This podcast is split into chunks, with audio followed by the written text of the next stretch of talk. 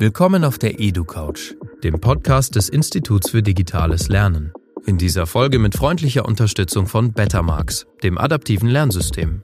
Auf der EduCouch diskutieren wir über Bildung. Mit Menschen, die etwas zu sagen haben, die eine digitale Zukunft gestalten wollen, die der Gesellschaft den Spiegel vorhalten. Wir glauben nicht mehr an die Schule der Vergangenheit und wollen die Bildung des 21. Jahrhunderts mitgestalten. Zuhören, nachdenken, diskutieren. Und los geht's. Herzlich willkommen auf der EduCouch. In dieser Folge mit einem Diplompädagogen, Fährtenleser, Poeten und Leiter eines Kindergartens. Heute also mit einem Menschen, der häufig außerhalb der Konvention steht, der auch die Konfrontation liebt und seine Mitmenschen gerne den Spiegel vorhält, ohne sie dabei bloßzustellen. Unser heutiger Gast ist Gunther Dommel. Hallo Günni, ich freue mich wahnsinnig, dich nach so vielen Jahren mal wiederzusehen. Das heißt, wir kennen uns aus dem Studium. Und bist du zufrieden mit deiner Einleitung? Siehst du dich wiedergespiegelt? Ja, definitiv. Gut. Doch, in allem. In allem, sehr gut. Erste Frage, damit die Hörer so ein bisschen ein Bild von dir bekommen können. Was war, welche Art von Schüler warst du? Ich gebe dir ein paar Auswahlmöglichkeiten. Der Punk mit dem roten Iro, der immer dagegen war, der stille Denker und Grübler im Hintergrund oder der geschickte Systemverweigerer ah. oder ganz was anderes? Ah. ah. Ja, erzähl doch mal, wie war es ja. in der Schule? Schule war, ich kann mich erinnern an eine zerfetzte Lederjacke, tatsächlich einen äh, roten Irokesenschnitt, danach gefolgt vom blauen, dann den grünen. Ähm, und in der Lederjacke gab es einen, äh, einen Kuli. Und eine Schultasche hatte ich nicht. Ja, das war damals mein Ausdruck von äh, Rebellion in der Jugend. Welche Art von Schule darf man sich da vorstellen? Wie fanden das deine Lehrer, deine Mitschüler, die Eltern, was auch immer? Das war das Richard-Wossilo-Gymnasium in Waren-Müritz. Bin da nach der, nach der Wende hochgezogen. Und äh, das war ein äh, ziemlich äh, abgefuckter Plattenbau. Und äh, die Lehrer waren allesamt recht streng. Und äh, ich bin, äh, weil ich ein bisschen entwurzelt war, ähm, recht schnell in die, in die linke Szene geraten, wo ich mich pudelwohl gefühlt habe.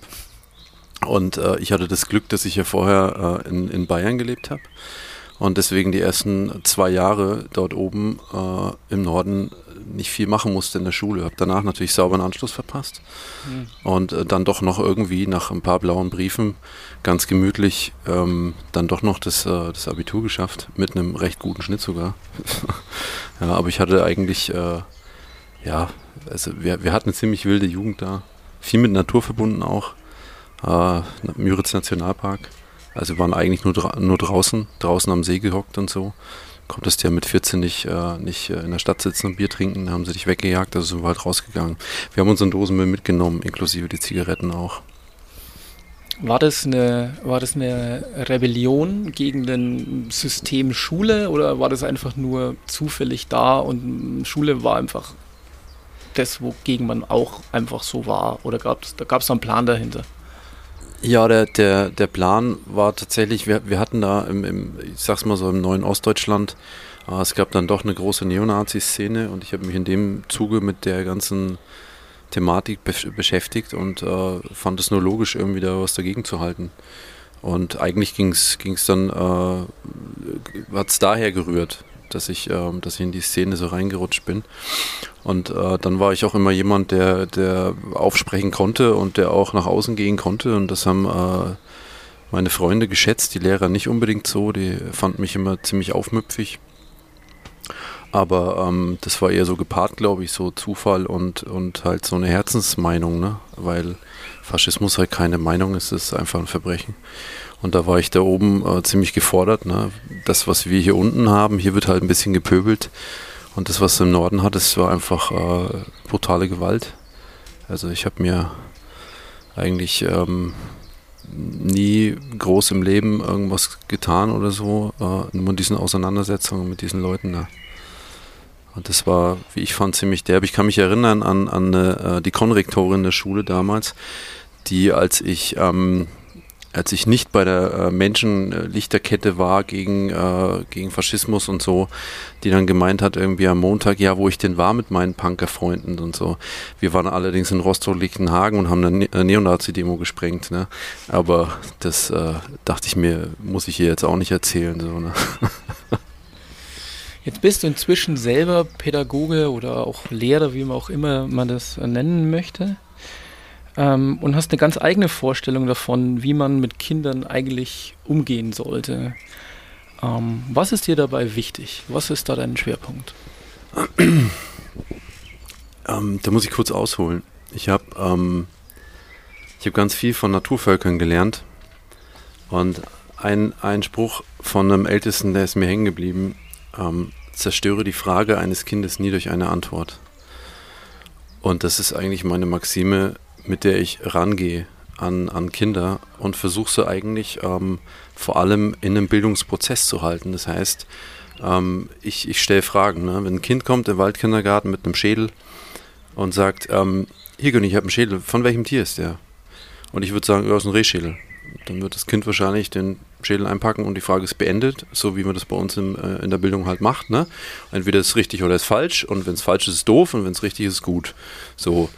Und äh, ich habe das halt umgedreht. Ich habe dann, äh, ich stelle einfach Fragen dran. Weil ich weiß es, wenn ich Glück habe, weiß ich es. Ähm, einige Sachen da draußen weiß ich nach 15 Jahren im Wald. Und, ähm, und dann stelle ich munter meine Fragen. Und da geht es vor allem ums, äh, ums äh, Wahrnehmen, äh, um die Sinne. Beispielsweise, wo hat dieses Tier die Augen? Ne? Hat es nach vorne oder hat es zur Seite? Ah, zur Seite. Ja, was ist es dann? Jemand, der jagt oder jemand, der gejagt wird? Ah, jemand, der gejagt wird. Okay, schau mal die Zähne an. Sind die, äh, sind die spitz oder sind die, sind die eher stumpf? Ah, eher stumpf. Ja, was frisst denn dann? Fleisch oder eher Pflanzen? Ah ja, Pflanzen. Okay. Hm.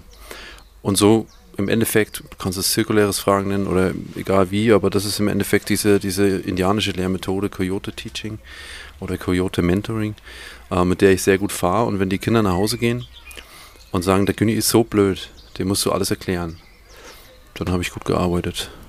So gehe ich an Kinder ran und natürlich musst du als Pädagoge auch einen, einen Rahmen bauen, gerade im Waldkindergarten. Also der Wald hat große Freiheit auf der einen Seite, auf der anderen Seite aber auch klare Regeln. Und die musst du einfach einhalten. Es gibt einfach ein paar Gefahren, die musst du wissen, wenn du als Pädagoge draußen unterwegs bist. Äh, ich denke, die meisten davon, die habe ich im Griff.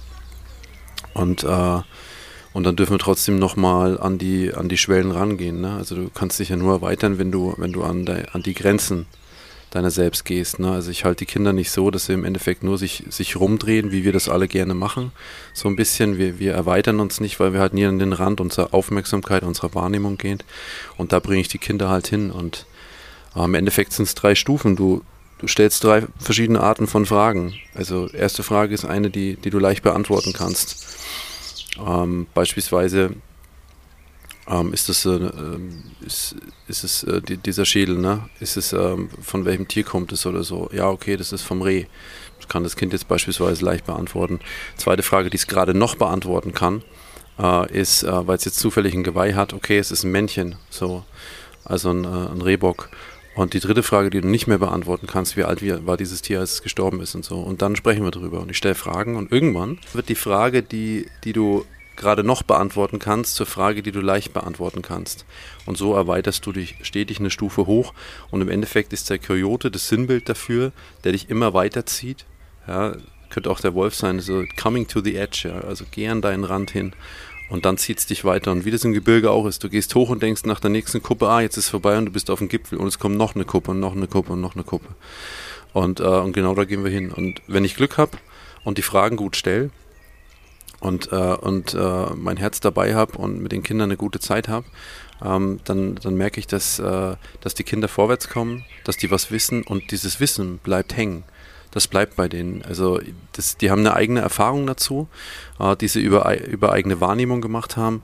Und, und dann haben die auch, also viele haben ganz, ganz schnell auch mit dieser Lehrmethode einen Respekt irgendwie vor der Antwort und geben gar nicht mehr so schnell Antworten, so wie wir das normalerweise machen. Was ist das Buch Antwort? Ne? Und ähm, das machen wir nicht. Wenn, wenn ich, wenn ich Fährten lesen gehe, mir sind Sachen passiert, dass ich sehr voreilig war und so, ja klar, Fuchs. Ne? Und dann gehst du äh, 15 Meter einen Fuchs hinterher auf Sand in der Lausitz, also wo echt Sandgebiet hast. So. Und dann Und dann schaust du doch nochmal hin und denkst dir, ey, nee, das kann nicht wahr sein, ne? Das ist ein Hase. Ich meine, der Hase kann das, der kann dich echt veralbern, wenn es um Spurenlesen geht. Aber das ist, äh, ist krass und äh, von daher bin ich da sehr bescheiden geworden mit, mit Antworten gleich zuerst und so, sondern ich, ich denke mir alles durch, stelle mir meine Fragen, schaue, dass ich es irgendwie geordnet kriege, aber, aber sage erstmal nicht viel, sondern stelle die Fragen, die ich, die ich leicht beantworten kann, stelle ich anderen. So. Und so funktioniert es eigentlich immer, immer ganz gut. Also das ist so meine, meine Herangehensweise da draußen. Das war jetzt sozusagen dein pädagogischer Teil. Jetzt bist du aber auch inzwischen, wenn ich das recht äh, weiß, äh, auch Leiter eines Waldkindergartens und damit auch Leiter einer Institution mit all den Zwängen, die damit zu tun haben. Wie darf ich mir vorstellen, der Günni, den ich von, den ich kenne und der Günni mit diesem Art pädagogischen Profil oder diesem pädagogischen Ziel und der Leiter eines Waldkindergartens. Bringt dich das in Probleme oder sagst du, hey, nee, jetzt kann ich eine ganze Institution so leiten, wie ich sie immer leiten wollte? Ähm, der Scout kommt in allen Welten klar. Ne? Also so wie ich im Wald klarkomme, muss ich auch äh, im Supermarkt oder beim Biodiscounter oder so in den Regalen klarkommen äh, und mit all dem, was halt um mich rum ist. Ich habe äh, dieser Waldkindergarten, den ich da leite, äh, ich habe da einen großen Träger dahinter. Ähm, ich hatte vorher, ähm, ich habe auch schon mal äh, einen Waldkindergarten vorher geleitet, da war es eine Elterninitiative, jetzt ist es ein, äh, ein großer Träger. Ich will nicht sagen, dass der professioneller ist, aber es ist ein großer Träger. Und ähm, das, ähm, das, was ich merke, ist, ich habe meine klaren Aufgaben, meine Leitungsaufgaben ähm, und ich habe äh, habe gute Unterstützung von oben und gute Unterstützung von unten. Ne? Also ich bin da gut eingebettet irgendwie so zwischen, zwischen dem Vorgesetzten und meinem Team. Und ähm, ich finde, dass das alles auf einer, auf einer guten Augenhöhe passiert. Ich habe gerade ähm, Sachen zu tun, die sind überschaubar, die sind äh, auch, auch technisch überschaubar. Ich, Adebis Kita ist ein gängiges Programm. Ja, also wir, wir haben Programme, äh, in, de, in, de wir, ähm, in die wir alles einspeisen und das rechnet alles aus und beantragt alle Sachen selbstständig und so und ich kann mit diesen Vorzügen der Technik gut leben. Ja, ich merke, dass mir das äh, ziemlich viel Arbeit abnimmt. Äh, das war früher das, was äh, vor allem in den Eltern in, die, äh, Eltern in ihrer Freizeit gemacht haben. Und das kann ich jetzt eigentlich relativ gut selber machen. Ähm, die Vernetzung läuft gut. Es ist ein altgedienter Waldkindergarten, den gibt es seit 2009. Äh, sprich, da ist alles eingebettet. Es sind noch ein paar ehemalige Eltern, die im Orbit rumschwimmen und die, die auch äh, sich mal einsetzen. Äh, Förster wie Jäger, wie alle, die an dem Wald Interesse haben und so, sind uns wohl gesonnen. Also von daher läuft, läuft das gut. Und natürlich ist es schon auch äh, so, dass, dass, dass ich manchmal den Gedanken habe, okay, braucht es diesen Aufwand jetzt wirklich, um Kinder zu verwalten? Ja, braucht es das echt? Aber ähm, ist natürlich mittlerweile so, gerade auch jetzt in der, in der letzten Phase, ne, mit, mit Notbetreuung und Dokumentation und, und, und. Und klar hängt dein Kopf irgendwann an der Schlinge, wenn du äh, in dem System nicht so mitspielst. Ähm, auf der anderen Seite war ich auch immer jemand, der, der dann gegangen ist, wenn es ihm zu blöd war.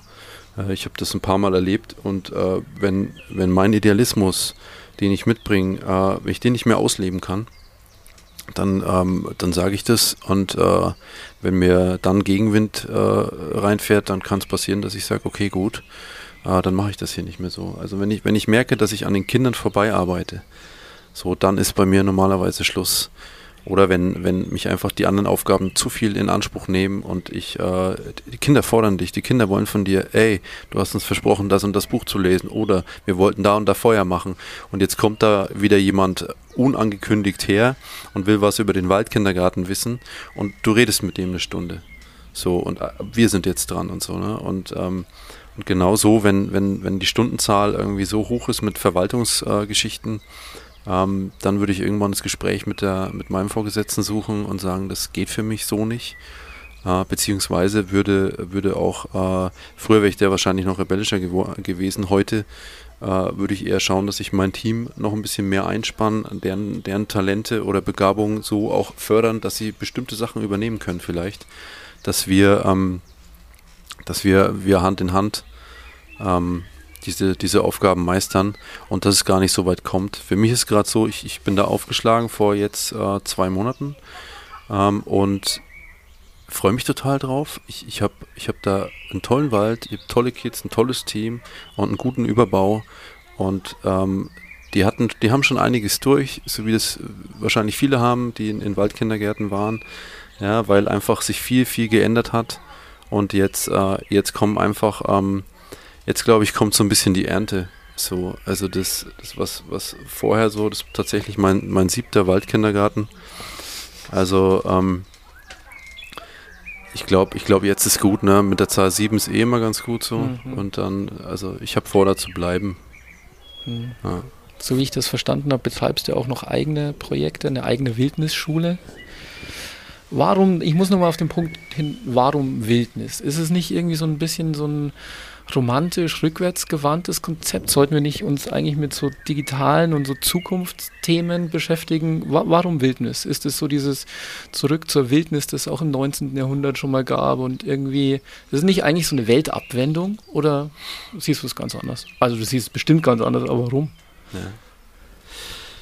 Ja, ja, Wildnis, also diese, diese Wildnispädagogik an sich, ne, der Begriff, der, das ist keine Pädagogik, das ist eine Haltung. Es ist eine Haltung gegenüber der natürlichen Welt. Ne? Wie, wie, begegnest du äh, Natur? Ein Naturvolk würde keinen Unterschied machen. Es gibt keinen Begriff von denen, äh, was diese Spaltung, die wir haben, irgendwie bezeichnen würde. Äh, wenn du sagst Natur oder Kultur oder sonst was oder Zivilisation, dann schauen die dich nur mit großen Fragezeichen an. Ja? Das ist, ist für die, das, das interessiert die nicht. Irgendwie für die ist alles eins. Und äh, diese, diese Wildnis an sich äh, gibt es bei uns nicht. Ne? Also Waldkindergarten ist ein, ist ein Konzept, wo, wo du halt rausgehst in, in, in den Wald und, und eigentlich, und das finde ich gerade das Wichtige, äh, du lernst zu verwurzeln. Also du verwurzelst, indem du lernst, was dich umgibt.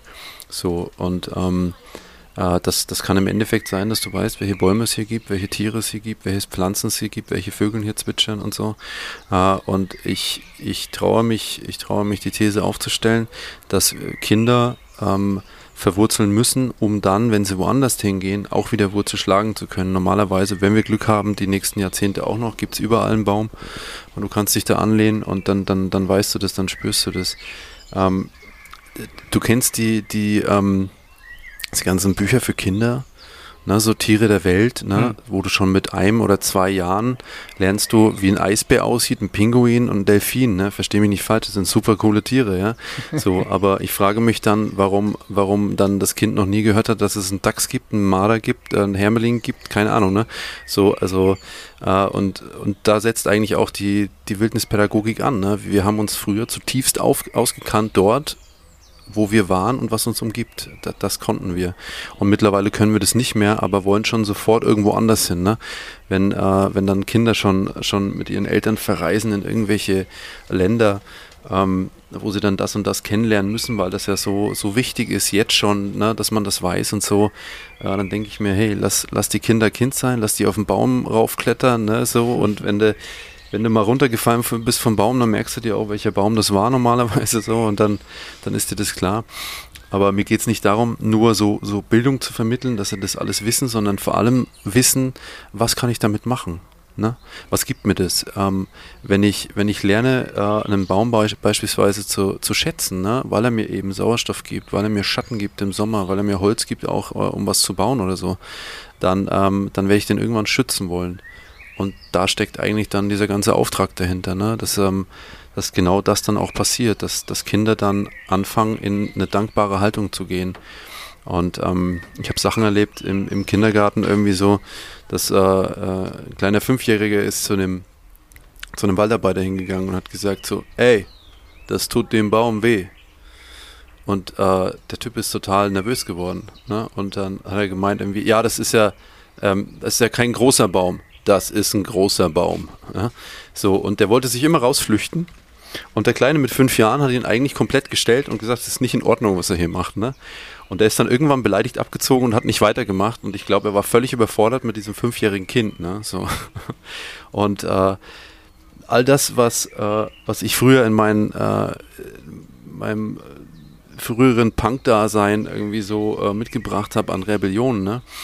Also äh, ich wollte damals auch nur gehört werden, gesehen werden und in Verbindung gehen mit der Welt. Und irgendwie äh, hat man mich das nicht so richtig gelassen und deswegen bin ich da so ein bisschen hochgefahren. Und ich habe aber auch eine Kindheit gehabt hier im Fränkischen. Äh, ich war mit meinem Vater ganz oft am, am kalten Gründlein, das ist ein Bachlauf, der bei uns vorbeiging, ist, äh, von der Quelle gespeist, von der Frischwasserquelle. Dort mache ich heute Seminare in meinem Heimatwald, da bin ich aufgewachsen. Und ich habe da eine ganz tiefe Bindung hin und dann bin ich so durch, durch so andere Sphären gegangen wie ähm, morgens schöne Wochenendticket kaufen ne? und dann äh, nach Berlin reinfahren und eine Flasche Sangria dazu und dann als erstes in eine, in eine Autowerkstatt und sich mit Autolack äh, von den Leuten äh, den, den Iro hochstellen lassen, weil er hat dann drei Tage gehalten, musstest du nicht drum kümmern. Ne? Also ich habe einen totalen, totalen ähm, Bogen geschlagen, so durch die völlig ähm, völlige städtische, stellenweise äh, kap kaputte, aber auch ähm, technisierte Welt, so, ne? Und habe jetzt den Bogen wieder zurückgeschlagen. Und äh, mein tiefes Bedürfnis war immer, ähm, in Verbindung zu sein mit dem, was mich umgibt. Und die, du schneidest dir, und, äh, um da auf deine Frage zu kommen, du schneidest dir durch die Technik die Fäden zu der Natur, schneidest du dir ab. Und ähm, das, die gute Nachricht dabei ist, du kannst sie wieder draufkriegen, weil die Hardware, also dein Körper ist da. Ne, kein Problem. Und solange die Bäume da sind, ist es auch noch kein Problem. Und die Software muss halt einfach einen vernünftigen Downgrade ansetzen. Ne? Und genau das, das machst du eigentlich dann raus. Und dadurch entschleunigst du halt ungemein. Jetzt bin ich aber einer, der, der ähm, ganz ehrlich, wenn ich, wenn ich ähm, mit meiner Wildnisschule eine Facebook-Seite habe, und das habe ich, dann ähm, brauche ich nicht lange. Ich, ich kündige ein Seminar an oder, oder ein Sommercamp für Kids und in, in einem Tag ist es, ist halb ausgebucht. So, weil da kommt bei mir der Sozialpädagoge durch, muss die Leute da abholen, wo sie stehen. Wenn sie im Internet stehen, stehen sie im Internet. Dann holst du sie halt da ab und bringst sie mit raus in den Wald. Ne? Ist alles kein Problem. Und das, ähm, das funktioniert ganz gut. Zur Frage mit, mit Wildnis und Romantik. Ne? Wildnis ist, ist knallhart und gibt dir echt auch knallhart Response. Das Schöne ist, der Wald kann was, was Gesellschaft nicht mehr kann. Im Wald sind wir alle gleich. Ist total egal, ob du, ähm, ob du ähm, äh, Müllmann bist oder ein, ein äh, Eventmanager. Ne? Wenn es regnet, wirst du nass. So, und wenn Sonne scheint, äh, dann, ja, dann kannst du dich wahrscheinlich freuen, dass du ein paar Vitamine abkriegst. So. Und äh, genau um das geht es auch. Ne? Da draußen sind wir im Endeffekt alle gleichgeschaltet. So. Und dann geht es darum, was, was kann ich draußen und wie erweitere ich meine Komfortzone. Du hast ein paar Schwellen, über die du gehst, wenn du in die Wildnis rausgehst. Wildnis ist eigentlich erstmal Chaos. Und wir als geordnete Menschen, wir haben da echt ein Problem mit. Ne? Und wenn wir rausgehen, dann gehen wir durch Schwellen durch. Und das, das eine ist die, die klassische Frage, es schafft die ganze Zeit, du sitzt auf dem Seminar, ne? irgendjemand erzählt was über Vogelsprache und du denkst, Mann, was mache ich hier eigentlich? Ja, so. Und, äh, und Punkt zwei ist dann deine, deine Komfortzone. Du willst auf jeden Fall schauen, dass du irgendwie wieder trocken wirst, ne? Oder ans Feuer kommst oder so. Und das ist auch eine Schwelle, wo es manche schon raushaut. Dann geht es weiter mit einer körperlichen Geschichte noch und so. Und irgendwann kommt so eine soziale Schwelle. Also so das Miteinander in Gemeinschaft und so. Und durch die Schwelle kannst du nur mit allen gehen. Die Gruppe ist immer so stark wie das schwächste Glied, ne? Und wenn ich sehe, äh, dass bei uns Leute auf der Straße draußen leben müssen, wenn ich sehe, dass, äh, dass welche ganz unten sind und welche ganz oben, dann ist äh, für mich dieses Land und auch viele andere Länder kein gutes Beispiel dafür, wie man in Gemeinschaft lebt. Im Endeffekt ist Wildnispädagogik was zutiefst, ähm, ich möchte nicht sagen nur spirituelles, aber alles, was gut funktioniert in puncto Gemeinschaft und Ökologie, hatten Naturvölker drauf. Na, die haben sich für Entscheidungen ganz lange Zeit gelassen. Die haben, die haben eine hundertprozentige Einigkeit gehabt. Hundertprozentige Einigkeit. Hey, wir haben eine Zweidrittelmehrheit. Ja, das ist bei 90 Millionen hey, boah, 60 Millionen sind so gerade in Ordnung mit der Entscheidung und 30 Millionen finden es echt richtig Müll. Wie geht's denen dann? So, also im Endeffekt hängen wir die ganze Zeit die Leute ab. Und das finde ich, finde ich ziemlich schade, ähm, weil ich glaube, dass, dass es gehen würde, ja, dass, dass man das gut hinbekommt. Und Kinder lernen draußen, ähm, das, das nochmal zu verinnerlichen, ja. Dass mhm. du im Endeffekt ähm, im Endeffekt in einer Gruppe ähm, draußen unterwegs bist und dass wir Natur, dass Natur dir ja ein bisschen einen Spiegel vorhält. Ja? Eigentlich ist Natur Spiegel deiner Seele. Ja. Du hattest ja jetzt schon ähm, so einen politischen Schwenker drin. Mhm. Du warst ja auch immer politisch sehr engagiert. Ja. Damit und aus diesem Grund ernenne ich dich hiermit Kraft meines Amtes als EduCouch-Podcaster zum Kultusminister. Was wären deine ersten Amtshandlungen? Als Kultusminister. ich bin ein Franke, das ist voll schwierig. Gell? Ich bin in den Braukessel gefallen, wahrscheinlich würde er schon mal ein Bierfass anstechen oder sowas. nee. Ähm, Kultusminister. Also im, im Endeffekt. Ähm, wir nehmen jetzt einfach mal an, dass ein Kultusminister tatsächlich einfach Dinge verändern kann. Ah ja. So, das nehmen wir jetzt einfach mal an. Also, okay, so, ja. dass das wirklich geht. Genau, so. also man macht jetzt Erla Erlasse und dann funktioniert es ja. so ab Tag 2. Das nehmen wir jetzt einfach mal damit an. Okay? Ja, also wenn es um, um Schulisches oder überhaupt um, um Kids geht, ähm, äh, Programme, Programme, Programme. Es gibt so viele tolle Programme äh, ob das äh, von, von Wildniswissen äh, Klassenzimmer Natur ist, ja, die ähm, modulmäßig mit Schulkindern rausgehen in die Natur und wildnispädagogische Programme machen. Das wildekinder.com äh, vom Arne Winter fällt mir ein, äh, der jetzt gerade in der Pandemie ein, ein Online-Programm für Kids entwickelt hat. Super toll, meine Kinder machen das auch gerade. Ähm, das ist, ist richtig cool. Die, die Kinder müssen raus, die müssen in Begegnung mit sich selber kommen und das können sie in der Natur am besten. Und äh, Ulrich Gebhardt hat es mal gesagt, ein Erziehungswissenschaftler aus Hamburg, der lange schon zum Thema forscht, Kind und Natur. Äh, die beste, äh, der beste Rahmen, damit ein, dass ein Kind gut lernen kann, ist, wenn du, wenn du was da hast, beispielsweise ein Baum, das immer da ist, ne? geht ja nicht weg, also zeig's mir mal einen, der das kann, und, ähm, und sich aber stetig verändert. Das ist ein Baum im Jahreskreislauf, ja? also beziehungsweise der, der Jahreskreislauf der Natur. Und, äh, und da würde ich, würd ich Kinder hinbringen. Ne? Ähm, dann natürlich immer auch mit, äh, wir sorgen für das da draußen, äh, wir nehmen uns nicht zu viel. Äh, ja, wir wissen, dass die anderen Platz machen, wenn wir jetzt kommen und danach dürfen die ihr Wohnzimmer auch wieder haben. So. Äh, und, und da würde ich gerne hinwollen, also dass wir, dass wir wegkommen aus, aus unseren ganzen Ecken. Ja, also Ecken, damit meine ich Schulhäuser. Ja. ja Ecken, äh, in, in Ecken sammelt sich Dreck. Ja, in einem Tipi nicht. Das ist rund. Das funktioniert, ja. Das ist eh so ein Ding. Also ich würde wieder mehr in, in, in Kreise ziehen und, und, nicht dieses ganze ums Eck denken, ja, weil das einfach schwierig ist. Du kannst um eine Ecke nicht rumschauen, ja, außer du gehst halt zu weit vor, aber du weißt ja halt dann nicht, was da ist. Im Kreis ist das was anderes. Sitzen sich alle auf einer Augenhöhe und, und äh, jeder sieht den anderen und keiner ist sich irgendwie mit dem Rücken zugewandt oder so. So eine Kultur würde ich wieder reinbringen. Eigentlich so eine alte Naturvölkerkultur, dass, dass wir uns wieder im, in Kreisen treffen. Das, das, das glaube ich, wäre cool. Und das vor allem auch wieder, jetzt war es ja gerade echt ziemlich mau, ähm, dass, äh, dass Kunst wieder stattfinden darf, dass Kultur wieder, wieder, wieder lebbar gemacht wird. Und ähm, es ist, also ich habe jetzt einige Online-Konferenzen gehabt und ich habe ein, ein paar äh, Poetry Slam Streams gesehen, so. Puh, keine mhm. Ahnung. Also Theater habe ich letztens mal was angeschaut, so, weil ich die auch unterstützen wollte. Dann habe ich mir die Stunde genommen und den Fünfer bezahlt. Und es ist aber, ähm, es ist nicht das Gleiche. Es muss wieder in Begegnung gehen. Ne? Und äh, ja, und ähm, je nachdem, wie es halt ist, ne, also politisch musst du jetzt ja schon ganz, ganz gut aufpassen, wie du über, über dieses C-Wort oder P-Wort redest. So, ne? Vorsichtig, vorsichtig. So. Ja, ja, sehr, sehr vorsichtig einfach sein. Aber ganz ehrlich, ähm, auch, auch das ist ein Spiegel, Spiegel der Gesellschaft, äh, dass, dass Natur uns das spiegelt. Ne? Also ich meine, ganz ehrlich, wir, seit den 70er Jahren können wir überall hin, wann wir wollen und da haben, was wir wollen. Und wir glauben, das geht nochmal 50 Jahre gut, ne? Also okay, das ist das eine. Und die andere Sache ist, ähm, also wir, wir verdichten Mutter Erde ja, durch Flächenversiegelung, eine nach der anderen, wir machen alles zu und schnüren der die Luft zum Atmen ab und wundern uns dann, warum die uns eine Lungenkrankheit schickt na komm, ist doch gut. Irgendwie, ne? Ich möchte, also ich, klar, geht mir nicht darum, irgendwie zu sagen, boah, äh, ich will das verharmlosen oder so. Darum geht es mir gar nicht. Aber es muss sich mehr tun. Und was ich jetzt gerade bemerke, ist, ich sehe das hier so in meinem Altstadtring, äh, auf einmal geht es auf und alle sind wieder am Feiern und Abstände total egal und keine Ahnung. Und ich hoffe, dass trotzdem was, was draus gelernt wird, so, ne? Also, dass wir eigentlich so, wie wir es gemacht haben, nicht weitermachen können. Das geht nicht.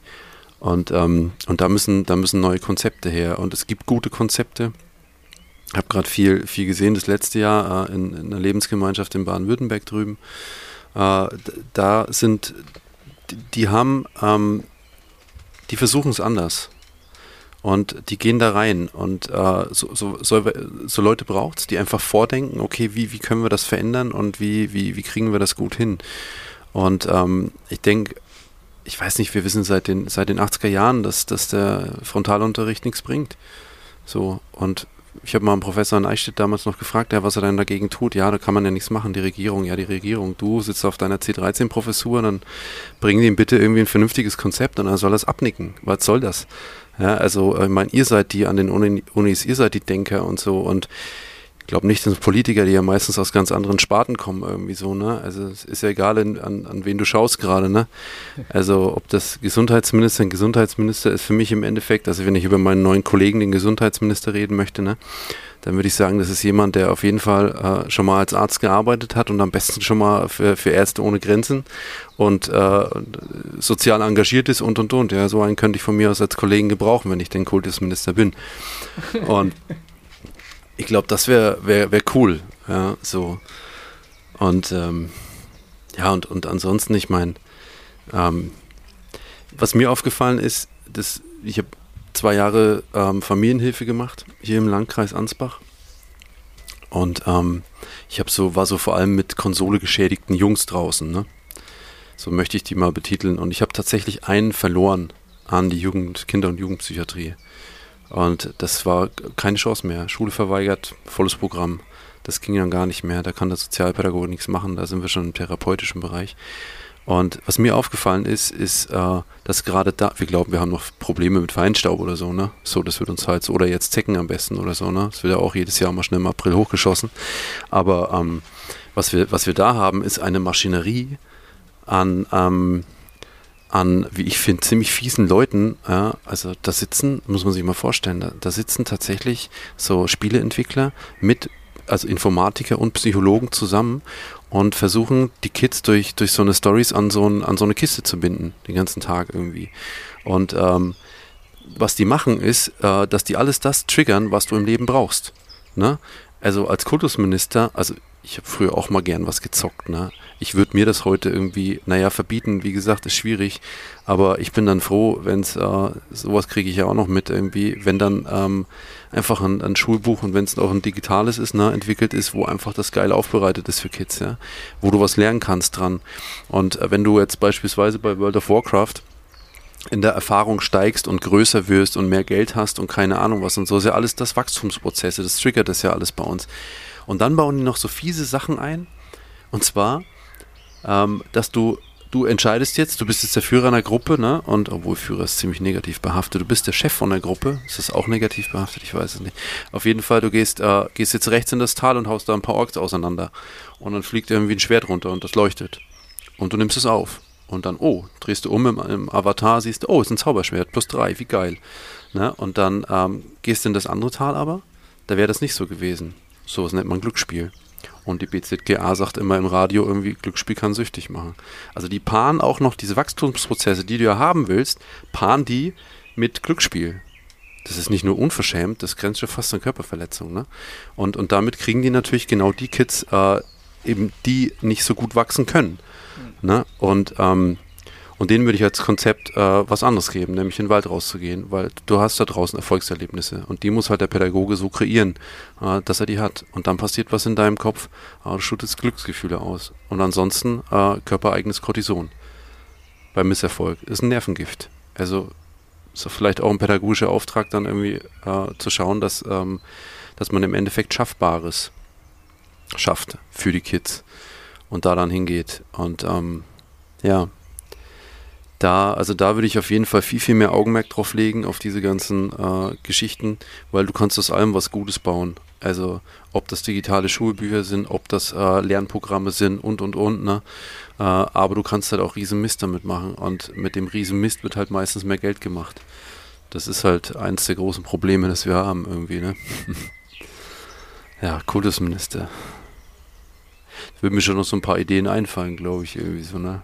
Ich bin sicher, wenn ich dich ein paar Tage mit der Idee allein lassen würde, wir würden ein paar super Ich würde mich in mein Tippi setzen und dann äh, würde ich so ein Aufnahmegerät nehmen und dann würde ich mal irgendwie loslegen. Ja, vielleicht, vielleicht käme da auch noch was Vernünftiges dabei raus. Obwohl ich als Kultusminister, ich wollte eigentlich immer Kultusminister von, von Mecklenburg-Vorpommern werden. ja, ich wollte das Land mal einnehmen.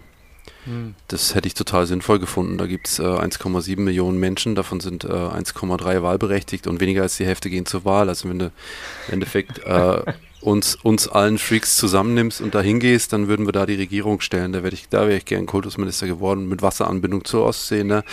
nach Polen rüber auch nicht weit und so. Ne? Also falls alles schief geht, dann hauen wir einfach alle ab nach Russland, ist auch in Ordnung. Das könnte ich mir, könnte ich mir alles ganz gut vorstellen, ja. Lieber Günni, wir sind am Ende unserer kleinen Folge. Ich danke dir vielmals für das Gespräch. Es hat mir sehr viel Spaß gemacht. Also ich bin eh davon ausgegangen, dass es mir sehr viel Spaß machen wird. Und ich glaube auch, dass es sehr gut in die, in die restlichen Gäste reinpassen wird. Vielen Dank. Bitteschön, dir auch herzlichen Dank.